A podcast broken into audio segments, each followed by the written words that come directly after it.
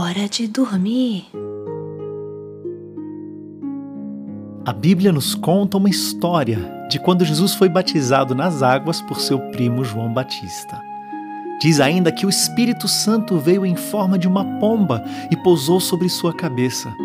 Então o céu se abriu e o próprio Deus disse: Esse é o meu filho amado, em quem tenho muito prazer. Jesus é o Filho de Deus e todos que estavam lá viram e se admiraram. Agora muitos estavam sabendo quem era Jesus.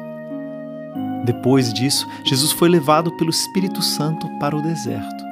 E mesmo que Jesus sempre estivesse com muitas pessoas ao seu redor, ele foi sozinho. Chegando lá, Jesus ficou 40 dias e 40 noites sem comer nada. E depois de passar todo esse tempo sem se alimentar, Jesus ficou com muita fome. Quando ele estava com toda essa fome, alguém apareceu. E sabe quem foi? O inimigo de Deus.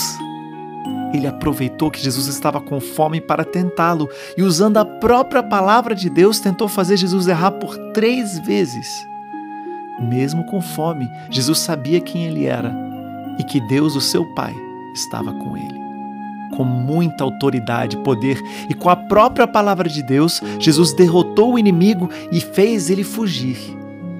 Logo depois de mais essa vitória de Jesus, vieram os anjos de Deus e deram comida para o nosso Senhor.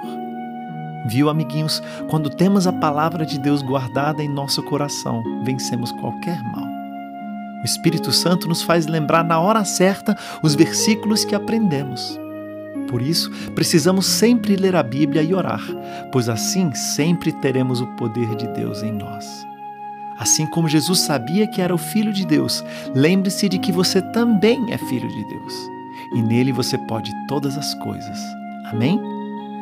Com a palavra de Deus em nosso coraçãozinho, vencemos as tentações e o pecado que entristecem ao Senhor. Como está em Salmo 119, 11: Guardei tua palavra no meu coração para não pecar contra ti.